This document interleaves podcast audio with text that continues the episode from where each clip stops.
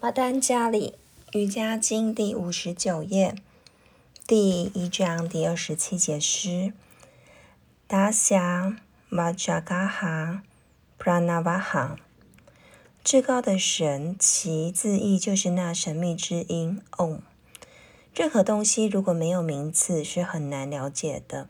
帕丹加里想要给至高的神一个名字，即使他没有任何特别的形象，他也应该有一个名字。但是伊什巴拉只是一个有限的名字，神 God 也是一个有限的名字，因为这个词的振动力是有限的，所以巴拉加里希望有个名字能够给予无限理念和无限振动力，它可以包含所有的波动、声音和音节，因为神就是无限，因而帕拉加里说他的名字是。嗯，写出来是 Om，即宇宙根本之音，就是发出 Om 的声音。但是你不需要为了感觉神的存在而发出嗡的声音。如果你发嗡的声音，好像你要去创造一个神，或是想把神带给自己。如果你闭上眼睛，捂住耳朵，安静的坐着，让你的心完全平静下来，然后用内心聆听，其实他一直在跟你说话。但由于平常我们说话的声音太大了，以至于听不到他的说话声。这里我们也得了解为什么要给一些东西取名字。在范文里有一个名词 “padarta”，通俗的说法是东西。按字面解释，“pada” 和 “arta” 的意思是东西和它的意义。名字和形象是不可分的。当你想表达一个想法的时候，你得用文字表达。没有文字，很难表达你想的是什么。所以，任何想法或实体都应该有一个名字来表达它。这就是为什么全世界所有的东西都有一个名字。通常，一个名字可能有某种意义，但是它不能传达这个东西的确实本质。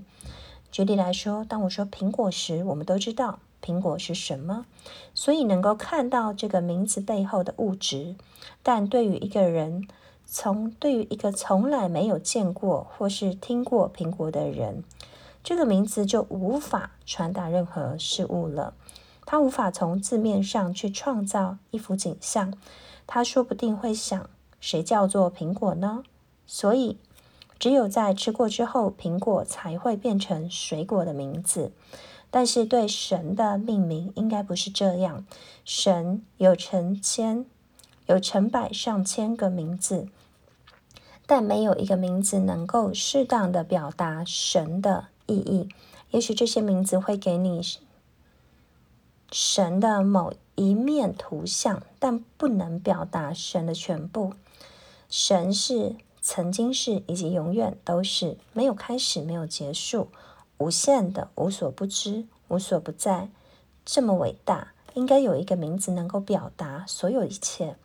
还不止如此，当你不断的重复念这个名字时，神就会显现在你的心里。一字。这个名字可以让你想起一把椅子，但你无法坐上去；糖会让你想起甜的东西，但你无法品尝到它。但是神的名字应该不仅意味着神的全部和他自己表代表神，他还会把神带给你。这样的名字除了 Om，没有别的能代表了。请不要以为我是印度人，印度的经文如此说，我就这么说。我并不属于任何宗教，而且所有的经文都是这么说的。圣经说，最初的时候有个字，这个字与神在一起，这个字是神。印度吠陀经说，婆罗门的名字是 Om，Om 就是婆罗门。为什么他们认为 Om 是这么丰富呢？这么深奥呢？能够代表无所不知、无所不在、没有开始也没有结束的神呢？让我们来看看为什么 “om” 的这个字有三个音节 a、u 和 m，所以常常是这么写的 a、u、m，om。整部曼杜加奥义书 （Mandukya upanisha 经典都在阐明 “om” 的意义。om 分成四个阶段：a、u、om、anataka Anagata，这是超越口头的发音。啊是所有发声的开始，所有的语言都是以啊啊字开始。只要你张开嘴发个声音，那就是啊。那个声音发自喉咙、舌头的根部，所以只要听得到的声音，就是以啊开始。当声音从舌头与上颚之间慢慢的往前走到嘴唇，出来的声音是呜或呜，然后闭上嘴巴，嗯的声音就发出来了。因此啊是创造，呜是保留，嗯是最高点。所以 om 字包括了一个声音的整个过程，其他所有的声音全部都包含在内了。如此，om。是起源或是根源，从这个字开始，才有了其他的声音与词汇。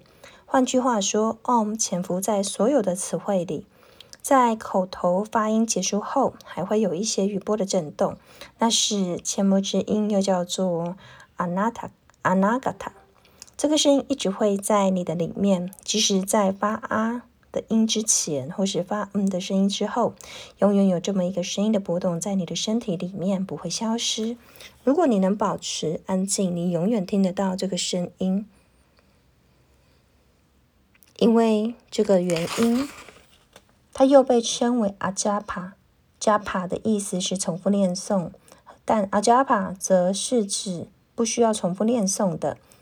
它一直在你的内在延续着，只有在其他声音停止时才能够听见。即使在思考，也会产生一种声音。因为思想本身就是说话的一种形式，不要因为思考而扭曲了最原始的声音，使它凌驾于 om 音的起始、延续和结束。想要听到这个声音，一定要让心静下来，不要让思绪纷飞，要沉静下来，那么你就听得到 om 的声音了。om 音叫做 pranava，因为它与 prana 的气。连在一起，prana 是振动的基础，它是永远存在的，不论看得见或是看不见，它永远不会结束。就像当我们清醒的时候，我们思考、说话和行动；睡眠时，我们的心灵仍然一直有动作，这个波一直隐藏在心里。合乎科学的说法，当显现的东西慢慢隐形时，它们回到了最微小的波动。没有人能够制止这么微弱的波动。我们说有生命的东西会动，无生命的东西不会动，这是以举眼睛所见为标准。我们看不到石头动，但它并非不会动。我们不需要看经书怎么写，科学家早已证明。同样，即使你没有重复念诵，基础之音人一直在你的内在震动着，它是一个根源，由此根源所有的声音显现。这就是为什么 “om” 音能够完全的代表神，它有能力去创造一切。